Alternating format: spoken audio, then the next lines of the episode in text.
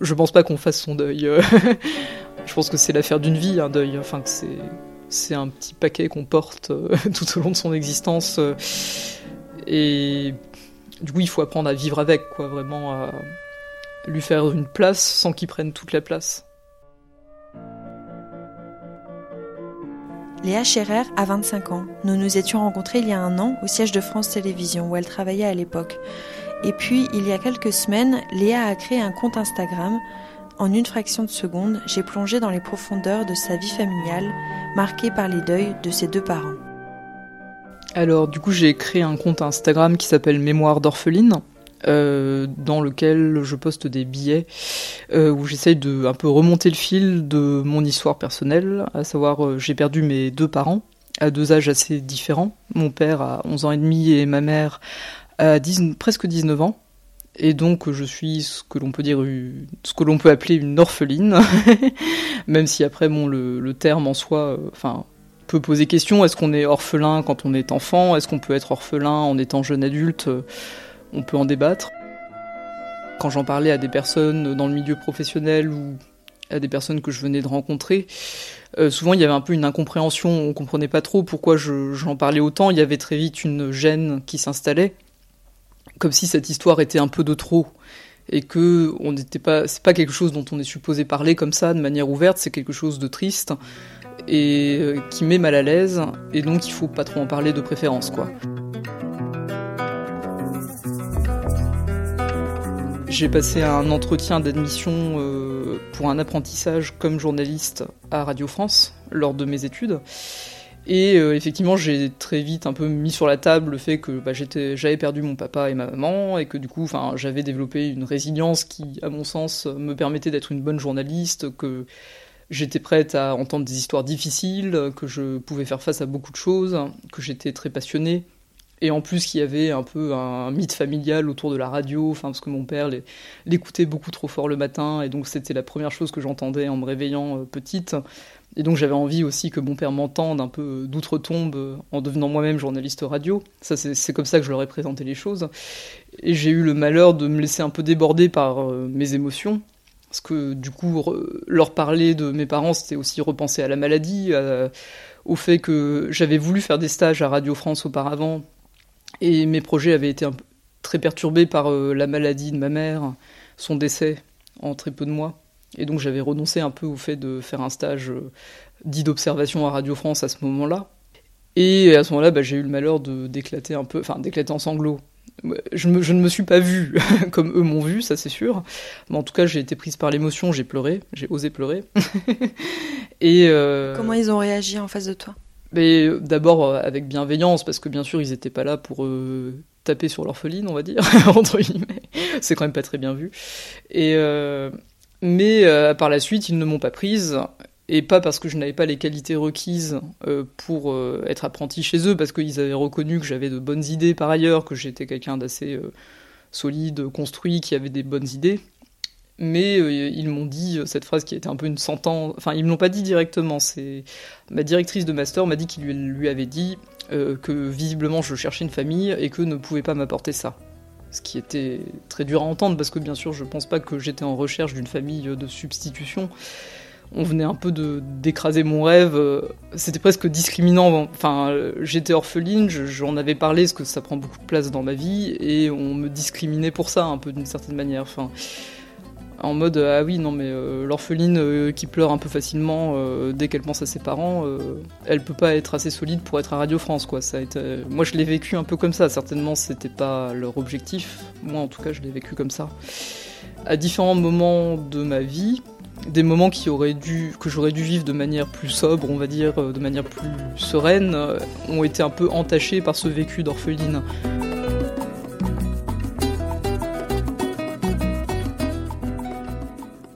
là j'ai un peu pris du recul là-dessus, mais pendant assez longtemps je me suis dit je, les gens ne peuvent pas comprendre mes réactions, que ce soit dans le milieu professionnel ou même mes réactions dans, la vie intime, ils ne peuvent pas me comprendre s'ils n'ont pas cet élément d'information sur moi.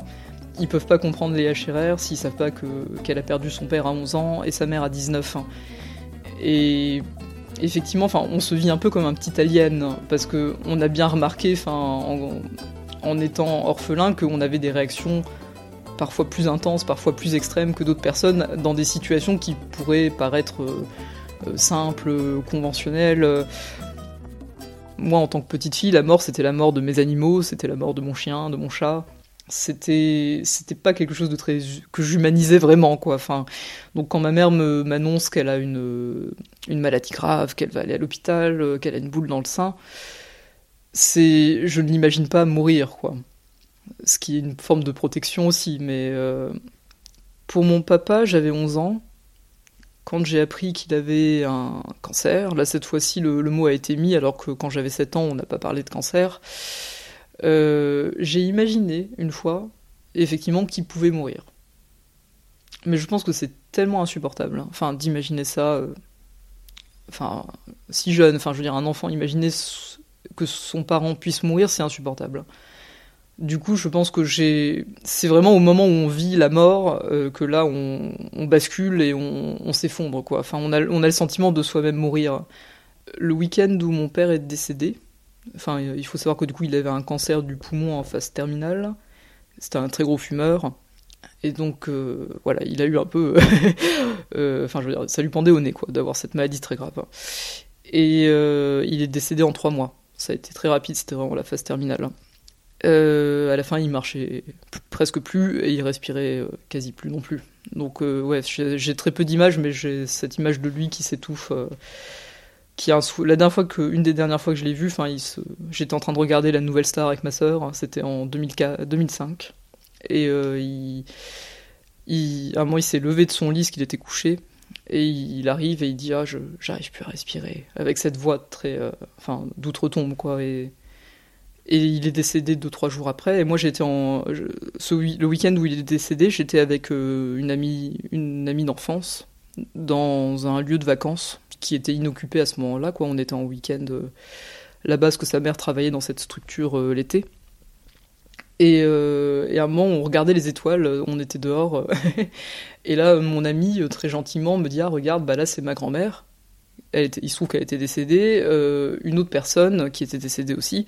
Et elle me dit Et là, c'est ton papa. Mais en fait, elle disait pas ça à mal. Mais du coup, moi, je lui dis Mais, mais mon papa, il est, il est pas mort. et en fait, euh, je suis rentré le lendemain.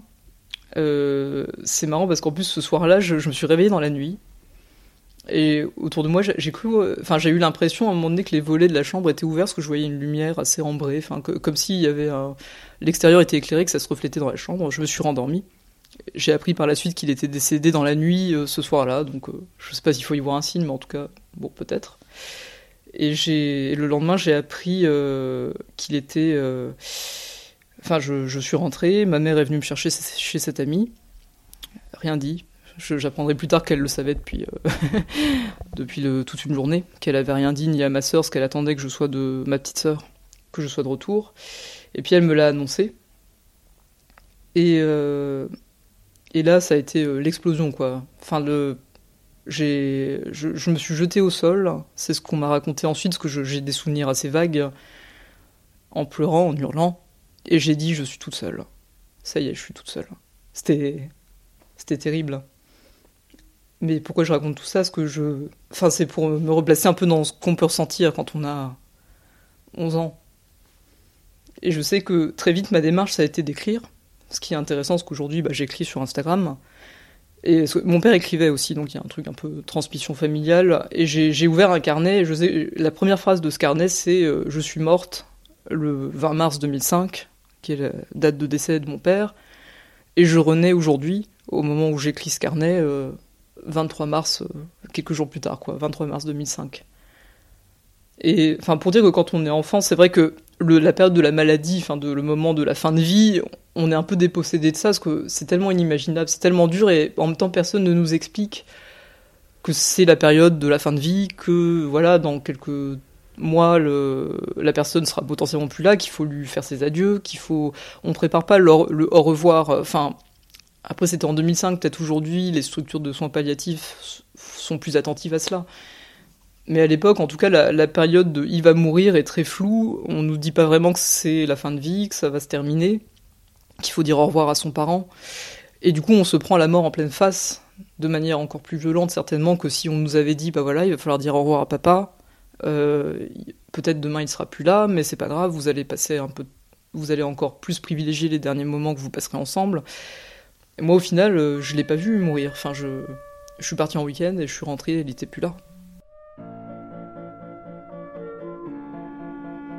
Ça a été compliqué avec ma petite sœur, parce qu'on a, je pense qu'on n'a pas vraiment la même vision, enfin de comment faire, comment vivre notre deuil, euh, bien qu'on s'aime profondément et qu'on se comprenne aussi beaucoup. Mais jusqu'à très récemment, avec ma sœur, on était un peu en conflit sur comment vivre nos deuils respectifs. Elle, elle, était beaucoup plus jeune, c'est vrai que c'était, on l'a pas vécu au, même âge, donc euh, forcément nos, nos vécus sont différents aussi de par ce fait-là. Ma sœur, quand elle a appris que, parce qu'à la base j'avais un, j'ai toujours un projet de documentaire euh, sur notre histoire familiale, sur nos parents, euh, que j'essaie de développer, et quand ma sœur a appris ça, ça a été extrêmement dur pour elle, parce qu'elle, c'était insupportable qu'on, mette sur la place publique cette histoire très douloureuse, que tout d'un je, je me mettais à parler à des personnes qui les avaient fréquentées, nos parents, avec qui nos parents étaient parfois en froid, et envers qui ma sœur était fâchée, et donc ça a été dur pour elle que je remue tout ça. Enfin, elle, elle, elle pouvait avoir le sentiment à certains moments que je remuais un peu une histoire douloureuse quand elle avait envie de vraiment passer à autre chose, faire table rase. C'est intéressant parce que dans une fratrie, on peut vivre le deuil de manière euh, complètement différente. Et encore aujourd'hui, euh, j'ai j'ai écrit un post, euh, c'était l'anniversaire de notre maman il n'y a pas très longtemps, elle aurait eu 60 ans. Et j'ai un peu mécaniquement, j'avais envie de mettre une photo où on nous voyait toutes les trois, notre, mère et nous deux. Et euh, je lui ai quand même demandé, bah ça, est-ce que ça, te convient? Et elle a eu une réaction assez, enfin forte, enfin je veux dire euh, très gentille, hein, mais en tout cas assez claire, en me disant, écoute, euh, enfin non, moi tu me laisses quand même, je respecte vraiment ce que tu fais, mais on, vit vraiment pas les choses de la même manière, et je, je préfère être en dehors de tout ça, quoi. Ce qui n'empêche pas qu'aujourd'hui on, on, a rétabli un dialogue aussi autour de notre deuil, c'est mais on c'est pas tant qu'on parle du deuil mais on parle en tout cas de, de notre histoire de comment ça s'est passé de et de qui étaient nos parents on va dire. Tu m'attrapes un souvenir? J'ai pas envie oh là là là là. Je déteste les enfants qui ont pas envie. Je déteste les enfants qui se plaignent. Pourquoi t'es vivante? Pour avoir envie de tout. Moi c'est sûrement pour ça que je suis revenue. Parce que je veux que tu me fasses une promesse. Je veux plus que tu pleures que tu te plaignes tout le temps. Je veux pas d'une enfant triste. T'as peur de la vie, ma fille? Non. Oh non. Oh non, la vie, c'est pas trop fort hein, pour ma fille. On n'aime pas les enfants négligents. Et c'est quoi un enfant négligent? C'est un enfant qui oublie de rire Exactement. C'est un enfant qui oublie de rire. Hein Alors, on peut mourir, mais il faut mourir vivant, très vivant. Mais avant tout est à toi, il faut que tu goûtes à tout, à tous, à toutes. Et après, tu peux mourir. Oui, il faut goûter à tout. À tout On peut se moquer de la vie? Ben non. On peut pas. Ah non, on peut pas se moquer de la vie. Perdre un parent, je pense que c'est une, ça génère une très profonde insécurité chez l'enfant. C'est pas tant qu'on manque de, repères euh, masculins, féminins, enfin peut-être aussi, mais moi ce qui m'a le plus marqué, c'est l'état d'anxiété, d'insécurité dans lequel ça m'a plongé un parent, c'est quoi? C'est l'amour inconditionnel. Enfin, quand ça se passe bien, ce qui après, on parle pas des enfants maltraités. Enfin, c'est pas toujours le cas, mais en tout cas, idéalement, un parent, c'est c'est une source d'amour euh, inconditionnel et absolu. Et donc, quand euh, quand cette source euh, d'amour inconditionnel se tarit, enfin, est, coupée à cause de la mort, l'enfant, enfin, du coup, peut se sentir beaucoup moins en confiance dans, a moins confiance en la vie il y a un pilier de moins pour le protéger. Alors, euh, enfin, encore quand il y a un parent restant, il reste quand même le, parent restant pour euh, protéger l'enfant, mais quand on est orphelin de père et de mère, c'est vrai que là, pour le coup, on n'a plus vraiment de, source d'amour inconditionnel. et puis on avance, enfin, on se dit, ah tiens, la vie nous a fait un sale tour, enfin, qu'est-ce qui peut arriver ensuite aussi, quoi. Moi, quand j'ai perdu mon père, euh, j'ai entendu beaucoup de personnes me dire, ah oui, mais c'est bon, maintenant t'as donné, le reste de ta vie va être très, euh, très simple, très. T'as, assez souffert, quoi. Et là, bim, 19 ans, euh, rebelote, euh, ma mère, phase terminale, cancer du sein, et elle meurt. et là, on se dit, mais on a 19 ans et on se dit, mais waouh. encore quoi. Genre vraiment ça peut recommencer. Enfin, je pensais avoir vécu le pire et en fait ça peut revenir et ça donne pas trop confiance en l'avenir quoi. C'est vrai qu'on se dit tiens quelle est la prochaine euh, épreuve à laquelle je vais devoir faire face c'est assez insécurisant et c'est vrai que dans les relations qu'on peut nouer avec les autres et aussi les relations amoureuses notamment, ça a un impact fort. Moi, je sais que j'ai dans les relations amoureuses, du coup, je, recherchais un peu cette, euh, cet amour inconditionnel de, du père, si on peut dire. Là, c'est la minute psychanalyse. Euh, dont j'avais été privé entre guillemets et du coup j'ai j'ai été très insécure quoi très insécurisé dans mes relations amoureuses pendant assez longtemps quoi où j'ai toujours ce sentiment que la personne allait euh, partir entre guillemets enfin dans dans tous les sens du terme quoi enfin moi à un moment j'ai dit au revoir à mon père il est jamais revenu euh, qui me dit que ce garçon là euh, il va pas juste disparaître aussi pas forcément mourir mais en tout cas si la relation s'arrête, euh, je vais à nouveau connaître une petite mort entre guillemets. Enfin, on vit les choses de manière extrême, quoi. C'est-à-dire qu'on a été un peu programmé pour vivre des grands drames. C'est-à-dire qu'on sait très bien comment réagir au pire. Genre là, il arrive un drame, mais je, suis hyper à l'aise, quoi. Moi, je suis plus à l'aise dans une morgue qu'au quotidien, quoi. C'est ce que euh, récemment, enfin mon, mon, mon conjoint, euh, futur mari, a perdu son papa de maladie aussi. mais j'étais en, terre connue, quoi. Enfin, vraiment, je, savais quoi faire, j'étais très sereine, j'étais passé par là et donc je savais exactement comment me comporter alors qu'aujourd'hui euh, je vais être en il va me il va me dire qu'il n'est pas d'accord avec ma manière euh, je sais pas d'envisager notre futur à deux. Je vais faire une crise d'angoisse paniquer euh, pleurer alors que c'est pas aussi grave que de perdre quelqu'un quoi. Mais aussi parce qu'on a on a on s'est pas trop autorisé à à exprimer enfin toute la tristesse, euh, toute la colère euh, suite au décès. Et du coup comme on l'a pas sorti, il faut bien que ça sorte à un moment donné. Et donc ça va sortir euh, à des moments où on s'y attend pas et des moments qui semblent un peu banals, quotidiens quoi.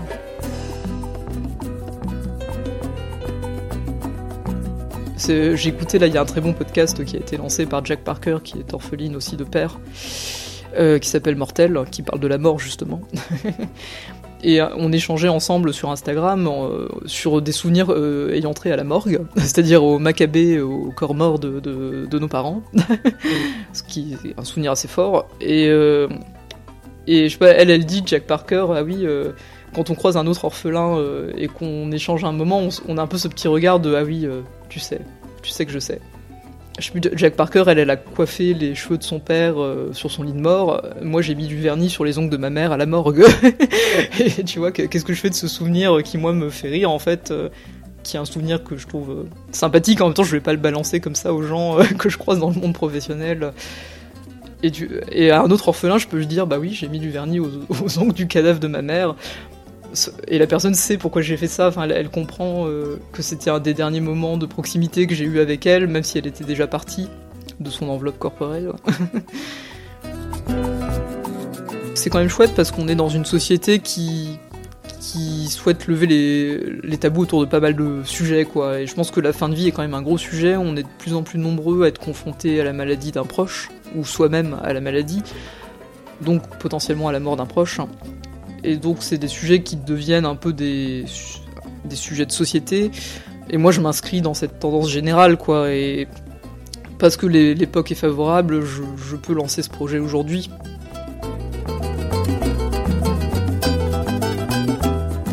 C'est vrai que là je suis encore orpheline parce que j'ai pas d'enfants, mais à partir du moment où j'ai des enfants, je serai peut-être plus orpheline. ça c'est particulier la question des enfants, parce que j'en ai toujours voulu, même avant le décès de mes parents. Euh, et, là, depuis que je suis orpheline, c'est vrai que je suis un peu dans un espèce de no man's land, enfin d'entre-deux assez désagréable, où il y a personne derrière moi et personne devant moi.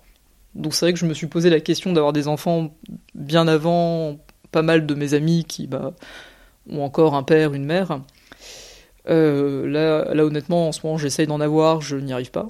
Alors pourquoi Y a-t-il une raison psychologique Je ne sais pas.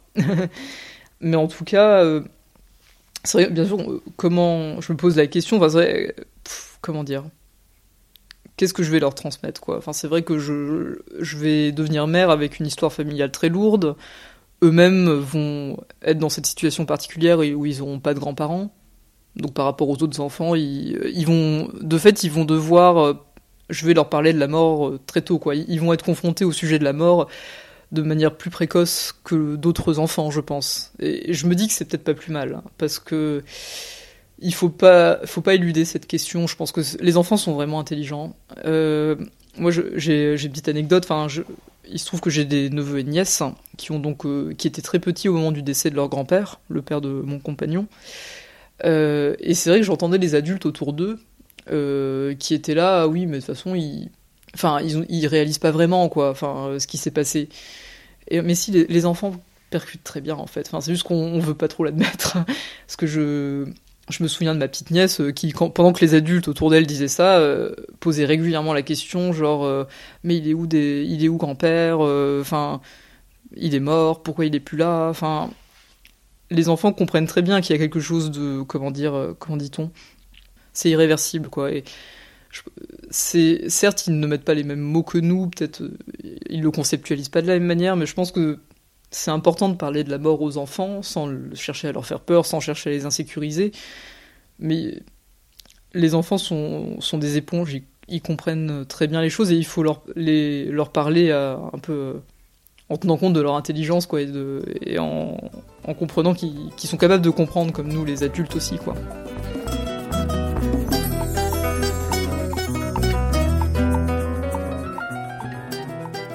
C'était Léa Scherer. Vous pouvez retrouver son travail sur Instagram avec le compte Mémoire d'orpheline tout attaché, mémoire au pluriel. Le dialogue que vous avez entendu pendant l'entretien est extrait du film Ponette de Jacques Doyon. À bientôt pour un nouvel épisode de C'est la vie.